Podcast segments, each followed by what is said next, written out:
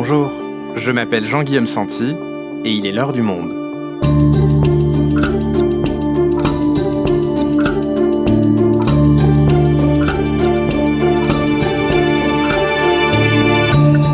Aujourd'hui, les partis politiques sont-ils définitivement morts et enterrés? À l'heure où les partis historiques sous la Ve République, le PS et les Républicains, ont fait respectivement 1,7 et 4,8%, le modèle du parti traditionnel qui structure la vie politique a-t-il vécu? À l'occasion de cette élection présidentielle qui déstabilise encore un peu plus ces organisations, déjà bien affaiblies en 2017, nous rediffusons la conversation que nous avons eue avec Anne Chemin en octobre dernier. Elle est journaliste au service Idées du Monde et nous explique comment les partis traditionnels se sont créés, quelles étaient leurs fonctions et pourquoi ils frôlent aujourd'hui l'obsolescence. Les partis politiques servent-ils encore à quelque chose? Un épisode produit par Clément Baudet, réalisation Amandine Robillard.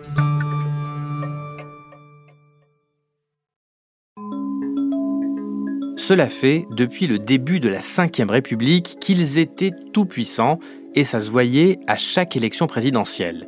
De Gaulle, Pompidou, Giscard, Mitterrand, Chirac, Jospin, Sarkozy, Royal, Hollande, tous les candidats ou presque qui se retrouvaient au second tour de l'élection suprême, la présidentielle, étaient issus de partis politiques traditionnels. Mais dimanche 10 avril, c'est encore un clou qui a été planté dans le cercueil de ces organisations.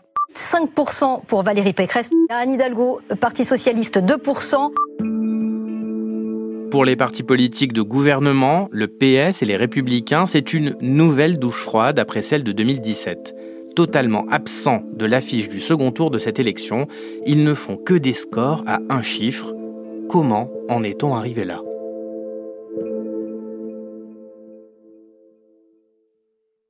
Anne, tu travailles au service euh, idée du journal et tu as travaillé sur cette question. Le parti politique est-il mort ou du moins en profonde mutation? Est-ce que pour commencer, tu peux nous dire euh, quand sont apparues dans notre démocratie ces formations? Alors en France, les partis politiques sont apparus au XIXe siècle. Ils apparaissent au moment où apparaît le suffrage universel. Alors à l'époque, c'est le suffrage universel masculin en 1848. Et c'est ce que dit le sociologue Max Weber. Les partis sont les enfants de la démocratie et du suffrage universel. Alors pourquoi? Bah, Parce qu'avant, la vie politique se déroule dans un minuscule petit cercle qui regroupe une élite qui se partage le pouvoir, mais il n'y a pas de grandes élections où participent des millions d'électeurs. À partir de 1848, l'agenda politique est rythmé par des élections au suffrage universel auxquelles participent des millions d'électeurs des millions d'électeurs qui ne sont pas forcément au fait de tous les programmes, les décisions politiques, les agendas, etc. Donc il faut trouver un système pour structurer cette massification de la démocratie. Et les partis sont une bonne réponse.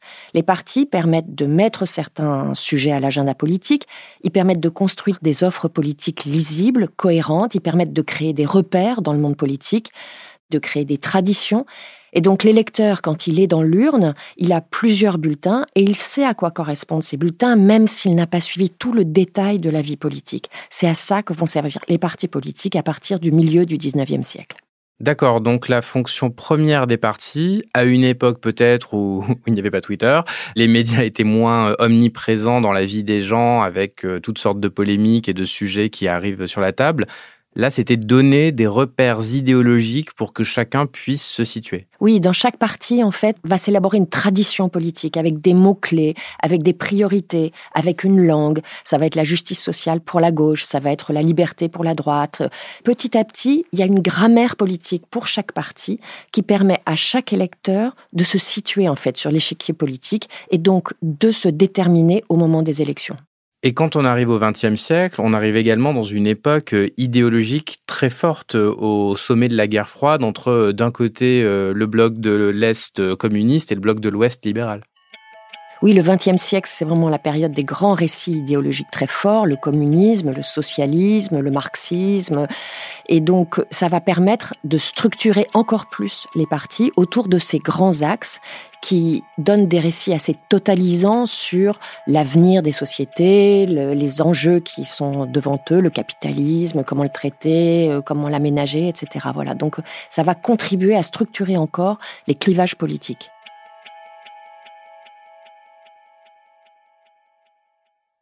Donc tu nous as parlé euh, d'une fonction du parti politique, c'est-à-dire élaborer une offre politique lisible et cohérente. Quelles sont les autres fonctions que remplit un parti politique? Alors traditionnellement, on dit qu'il y a trois fonctions du parti politique. Donc la première, c'est effectivement toute cette partie élaboration doctrinale et programmatique qui permet d'offrir un programme aux électeurs. La seconde, c'est la socialisation en fait à la politique, c'est-à-dire que les partis, ça permet de rassembler un certain nombre de personnes qui sont des citoyens et qui vont à cet endroit-là discuter politique, s'emparer d'enjeux politiques, définir des priorités politiques. Tous ces gens-là vont discuter de politique dans les partis. Et la troisième fonction des partis politiques, c'est la sélection des candidats pour les élections. Dès le 19e, il faut trouver des candidats pour des élections locales, des élections nationales, et le parti est là pour à la fois repérer des individualités, et puis les former, leur euh, fournir un programme, financer les campagnes, euh, élaborer des propositions, etc. Donc dans ce cadre-là, le candidat est armé pour affronter les élections grâce au parti. Donc pour récapituler, socialisation à la vie politique, établissement d'une offre politique lisible et cohérente, sélection des candidats, est-ce qu'il y a eu un âge d'or de ces formations-là, un moment précis dans l'histoire où elles étaient euh, toutes puissantes et particulièrement euh, fortes pour remplir ces trois fonctions? Alors en France, les partis ont jamais été très très puissants, beaucoup moins que dans les autres démocraties occidentales. Hein. Je crois que c'est Pascal Perrineau qui calcule qu'au fond, c'est jamais plus de 3% des électeurs. Donc ça fait quand même des partis assez faibles. Mais on pourrait dire que l'âge d'or des partis en France est plutôt le lendemain de la Seconde Guerre mondiale. Et le parti le plus puissant de l'époque, celui euh, qui ressemble au parti de masse qui a été défini par Maurice Duverger, c'est le Parti communiste qui a jusqu'à un million d'adhérents, dont on dit qu'il est une contre-société. Donc là, on a vraiment le modèle du grand parti, comme les grands partis travaillistes ou euh, sociodémocrates qu'il peut y avoir par exemple en Angleterre, dans les pays scandinaves ou en Allemagne. Le comité central du Parti communiste français, tous ces hommes toutes ces femmes sont là pour affirmer leur force tranquille et leur désir de vivre décemment dans le travail et dans la paix. Vivre, ça n'est pas seulement travailler, dormir et manger, c'est aussi s'instruire et se distraire, bricoler chez soi et aussi faire du sport et envoyer ses gosses en vacances, sinon y partir soi-même. C'est avoir envie de chanter ou siffler quand il fait beau, sans que l'inquiétude du lendemain vous rentre votre chanson dans la gorge. C'est pouvoir faire son métier tranquillement. C'est cela qu'il faut conquérir. Les générations se côtoient les anciens solides encore et les jeunes pleins d'espoir lisent lentement, gravement cette inscription. L'union des travailleurs fera la paix du monde.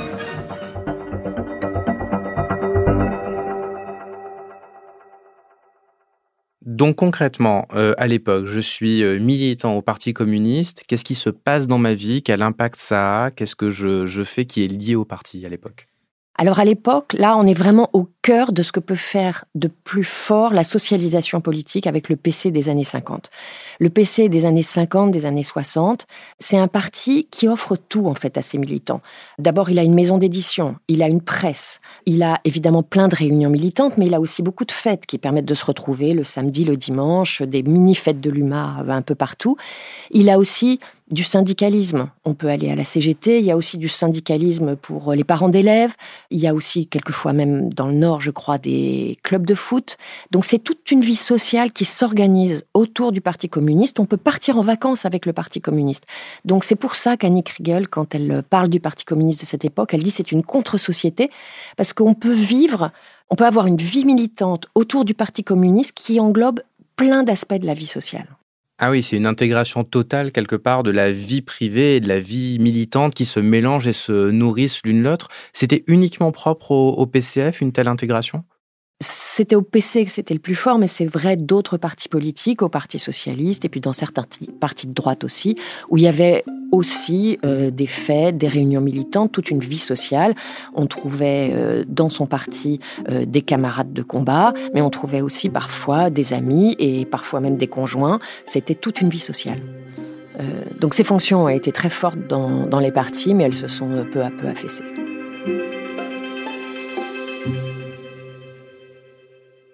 Et alors depuis quand est-ce que les partis ont perdu petit à petit leur puissance, leur force? On peut dire que le déclin commence en gros dans les années 80 et qui s'accentue dans les années 90 et il ne cesse de s'accentuer depuis. Il y a de moins en moins de militants dans les partis, la vie sociale des partis est en déclin, leur capacité doctrinale aussi. Maintenant, les partis sont devenus des acteurs euh, très faibles du débat politique. Ok, alors reprenons ça peut-être euh, en détail avec les trois fonctions des partis politiques dont tu nous parlais. Prenons-en une des trois, euh, l'établissement d'une offre politique lisible et cohérente. Qu'est-ce qui s'est passé ces dernières années sur cette fonction-là du parti politique? On ne peut pas dire aujourd'hui que les partis n'ont pas de programme, ils ont plutôt en fait trop de programmes. C'est-à-dire que les programmes sont devenus des listes extrêmement longues de petites mesures pragmatiques qui sont destinées à satisfaire telle euh, partie de l'électorat, telle clientèle, etc. En revanche, ce qui manque aujourd'hui, sans doute dans les partis, c'est de l'élaboration doctrinale, c'est-à-dire la coordination entre des grands principes, la justice sociale par exemple pour la gauche, et justement cette longue liste de mesures techniques, programmatiques qui sont présentées au moment des élections. Cette partie-là, cette réflexion doctrinale est assez absente aujourd'hui dans les partis. Alors pour des tas de raisons, d'abord parce que euh, les grands récits idéologiques se sont effondrés et donc il y a beaucoup de difficultés à penser le monde dans lequel on vit aujourd'hui. Il y a une autre raison, c'est que les centres de réflexion sur l'élaboration doctrinale se sont éloignés des partis. Aujourd'hui, il y a beaucoup de think tanks qui font ce travail. Il y a aussi des associations très puissantes. C'est la Manif pour tous, par exemple, pour la droite. Il y a aussi beaucoup de polémistes, d'éditorialistes, euh, d'essayistes qui interviennent dans le débat public. Et petit à petit, les partis ont été dessaisis de cette fonction programmatique et réflexive. Et est-ce que quelque part, le monde médiatique dans lequel on vit aujourd'hui, avec une polémique tous les jours, le politique sommé de trouver une solution dans la minute, participe quelque part à cet euh, affaiblissement de la doctrine. Oui, oui, il y participe très activement parce que déjà, on manque de colonne vertébrale politique dans les partis, mais en plus, on vit dans un monde qui est rythmé par des sondages, des polémiques, des réseaux sociaux, qui obligent les candidats à se positionner en permanence sur des tas de sujets. Et donc, ça aggrave en fait leur affaiblissement programmatique. C'est ce que certains politistes appellent la panique programmatique, c'est-à-dire que tout à coup surgit une polémique, il faut y répondre tout de suite, et là, on abandonne un engagement qui avait été arbitré par le parti, ou au contraire, on reprend une proposition de son adversaire, ou alors tout à coup, on enterre une idée. Ces politistes qui parlent de panique programmatique disent que les programmes, qui étaient des biens politiques de cycle long, sont devenus maintenant des biens politiques de cycle court. Donc ça, c'est l'une des trois fonctions qu'on évoquait, la fabrication d'une doctrine. Maintenant, on va passer à la socialisation politique, qui est une autre fonction dont tu nous parlais. Qu'est-ce qu'on observe aujourd'hui sur les partis? La socialisation politique, celle dont on parlait tout à l'heure, la socialisation politique très puissante du PC, elle a quasiment disparu aujourd'hui parce que les partis politiques, même les partis traditionnels, euh, le PS ou les républicains, se sont beaucoup reposés sur Internet. Les adhésions sont aujourd'hui numériques. La plupart des réunions se font euh, sur des supports euh, dématérialisés. Les arbitrages sont faits souvent aussi de cette manière-là. Donc du coup, la vie politique et militante qui était celle du PC dans les années 50 a complètement disparu. C'est sans doute une fonction qui fait défaut, puisque pendant l'histoire des Gilets jaunes, on a vu à quel point c'était important pour les Gilets jaunes de se retrouver sur des ronds-points, de discuter de politique, de mettre en commun leurs difficultés pour essayer de formuler une difficulté à vivre, une proposition, essayer de trouver des mots politiques à mettre sur la difficulté de leur quotidien. Et ça, c'est un travail qui aurait dû se faire dans les partis politiques, cette sociabilité, ces coups de main, cette entraide, cette solidarité, cette vie politique et militante. Elle se faisait avant dans les partis et là, elle s'est faite sur les ronds-points avec les Gilets jaunes. Oui, à la différence que les partis, au-delà de socialiser et de mettre en commun les difficultés, élaboraient une alternative, une contre-société, un programme, alors que ça n'a pas été le cas pour les Gilets jaunes. Les Gilets jaunes, en fait, n'ont pas réussi, justement parce qu'il n'y avait pas de structure autour d'eux, ils n'ont jamais réussi à passer à l'étape suivante qui était d'élaborer un programme, des mesures, une doctrine, un agenda qui leur permettent de synthétiser et de trouver des solutions à leurs difficultés. C'est ça le travail imparti, c'est ça qui a manqué aux Gilets jaunes, qui les a empêchés ensuite de faire de la politique, de se présenter aux élections, d'incarner une alternative. Donc finalement, si je te suis bien, Anne, la seule fonction que les partis euh, semblent aujourd'hui encore euh, remplir efficacement, c'est de sélectionner les candidats aux élections. Exactement. Pascal Perrineau dit euh, les partis sont devenus des machines à sélectionner les candidats.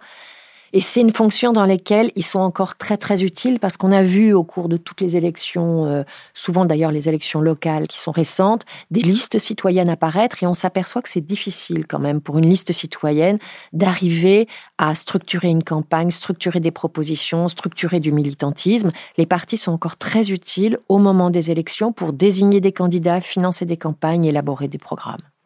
On a vu dans les dernières élections locales, les municipales et les régionales, que les partis traditionnels résistaient bien parce que eux, justement, ils ont cette implantation locale, ils ont des cadres intermédiaires, ils ont des structures, ils ont des implantations. Et donc, euh, dans ce type d'élection, ils résistent euh, finalement très bien. Donc ça, c'est pour les élections locales, mais on a vu que pour cette présidentielle, c'était un peu plus compliqué et que les partis traditionnels avaient du mal à faire émerger une candidature légitime, que ça devait souvent passer par des primaires, des candidats qui manquaient ensuite de dynamique et que finalement, la légitimité absolue du candidat, elle était du côté de mouvements d'un nouveau genre. La République en marche autour d'Emmanuel Macron, la France insoumise autour de Jean-Luc Mélenchon, et puis 2017, on a vu d'autres mouvements se créer, comme Génération autour de Benoît Hamon, ou encore plus récemment Horizon autour d'Édouard Philippe. Qu'est-ce que tous ces mouvements, ils ont en commun? Alors, ce que ces mouvements ont en commun, surtout La République en marche et la France insoumise, c'est le fait que ce sont des partis personnels. C'est une catégorie qui a été élaborée à propos du cas de Forza Italia en Italie. Un parti personnel, c'est un parti qui est construit autour d'un leader charismatique, qui n'a pas vraiment toutes les structures, les cadres intermédiaires des partis traditionnels et qui est fondé sur l'adhésion numérique d'un certain nombre de militants qui vont être très peu en présentiel et qui vont très peu avoir euh, une vie militante comme celle qu'on imaginait dans les années 60, par exemple, pour le Parti communiste. Pour Michel Offerlé, qui est un sociologue des partis politiques, parti personnel, c'est un chef plus Internet. Et c'est une définition qui correspond très bien à ce qu'est la France insoumise, qui se revendique comme une nébuleuse, et la République en marche, qui ne dit pas qu'elle est un parti, mais un mouvement. Et dans le cas d'Emmanuel Macron, par exemple, la logique s'inverse complètement. C'est-à-dire qu'avant, le parti générait le candidat, maintenant c'est le candidat qui génère le parti. Oui, c'est une incroyable inversion de logique. Avant, il y avait des partis puissants qui finissaient par sélectionner un candidat qui devenait le candidat pour la mère de toutes les batailles, qui est l'élection présidentielle. Et aujourd'hui, c'est un candidat qui se présente. Et parce qu'il se présente, il crée un parti qui va le soutenir pendant la présidentielle. C'est ce qui s'est passé pour Emmanuel Macron, qui a créé En Marche en 2016, un an avant la présidentielle. Et c'est aussi ce qui s'est passé pour Mélenchon, qui a créé la France Insoumise en 2016, un an avant la présidentielle.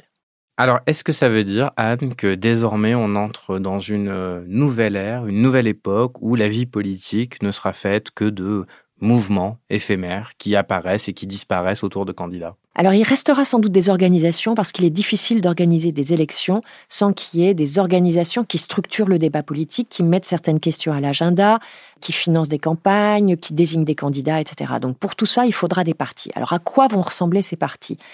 Il est probable, là encore, que ces partis seront des hybridations entre ce qu'on a décrit comme des mouvements et souvent des partis personnels et les partis que l'on considère aujourd'hui encore comme des partis traditionnels, comme euh, le Parti socialiste ou les républicains.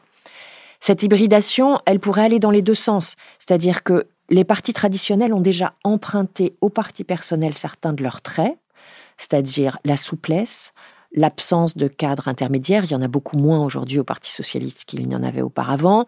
C'est aussi l'adhésion numérique et la possibilité euh, d'être plus souple et d'être présent sur les réseaux sociaux. Donc tous ces traits-là, c'est la participation en fait des adhérents. Et pour le PS et pour les Républicains, ça a été aussi l'organisation de primaires, c'est-à-dire le fait de privilégier la base au cadre intermédiaire. Mais de l'autre côté, les partis mouvements, ces partis personnels, vont sans doute emprunter aux partis traditionnels certains de leurs traits qu'ils avaient pourtant beaucoup critiqués, c'est-à-dire l'existence d'une forme de bureaucratie, d'une forme d'organisation, des cadres intermédiaires qui permettent de structurer à la fois le débat, les campagnes, les candidatures. Il est difficile pour une organisation de se passer de structure, c'est la base de la sociologie des organisations.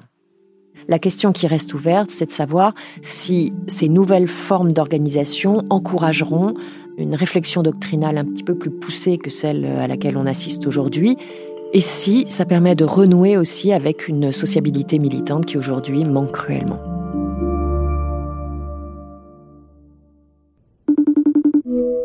Et rebonjour Anne. Bonjour Jean-Guillaume. Alors, on vient d'écouter la conversation qu'on avait eue le 19 octobre dernier sur l'affaiblissement des partis traditionnels Et j'avais envie de te rappeler à la fin de cet épisode, parce qu'on n'avait pas évoqué à l'époque le cas du Rassemblement national, notamment parce que c'est compliqué de le placer dans une catégorie précise. Euh, ce n'est pas un parti euh, traditionnel comme le PS, le PCF ou les Républicains. Ce n'est pas non plus un mouvement personnel très euh, digitalisé comme la République en marche. Alors, vu que Marine Le Pen est une nouvelle fois au second tour de l'élection présidentielle, je voulais te demander, le RN, anciennement FN, tu le définirais comment dans ce paysage? On serait tenté, en voyant le Front National, de le classer parmi les partis personnels, parce qu'évidemment, il est dominé par une figure de premier plan de la politique française, qui s'est présentée plusieurs fois à l'élection présidentielle, que cette personne est elle-même l'héritière d'une tradition familiale, puisque le Rassemblement national a été fondé en 72 hein, sous le nom de Front National par Jean-Marie Le Pen, qui était son père. Mais malgré tout, je pense que des trois partis qui sont arrivés en tête à l'élection présidentielle, le Rassemblement national est sans doute celui qui se rapproche le plus des partis traditionnels. Bon, je dirais ça pour deux raisons. La première, c'est que ce n'est pas un parti à structuration faible comme En Marche qui se dit un mouvement ou comme la France insoumise, qui se dit nébuleuse. C'est un parti très organisé, très hiérarchique. Il y a un bureau politique qui contrôle l'ensemble de l'organisation. Il y a des sections locales, il y a des sections régionales, il y a des organisations thématiques, comme par exemple l'organisation pour la jeunesse. Donc pour cette raison, c'est un parti très structuré, très hiérarchisé, un petit peu à l'ancienne. Et la deuxième raison, c'est qu'elle puise dans une histoire longue, celle de l'extrême droite française, alors que En Marche et la France insoumise, pas tout à fait au même degré, sont des partis récents. Alors évidemment, euh, la France insoumise puise dans une longue histoire de la gauche, mais a des traditions très différentes. Et En Marche, en revanche, lui puise dans une tradition très très récente, puisque elle est née avec la personnalité en fait d'Emmanuel Macron. Là, dans le cas du Front National ou du Rassemblement National, on est dans un cas très différent. Il y a une très longue histoire, une très longue tradition de l'extrême droite française. Et donc, pour des tas de sujets, le Front National devenu Rassemblement National peut puiser dans ces références qui ont été travaillées par des écrivains, par des penseurs, par des dirigeants politiques. Le rapport à la nation, le rapport à la souveraineté, c'est quelque chose qu'ils connaissent très très bien, même si évidemment ils ont ajouté de nouveaux thèmes, ils sont modernisés, ils sont adaptés, ils ont de nouvelles thématiques aujourd'hui, mais il y a une longue histoire idéologique derrière eux. Merci Anne. Merci Jean-Guillaume.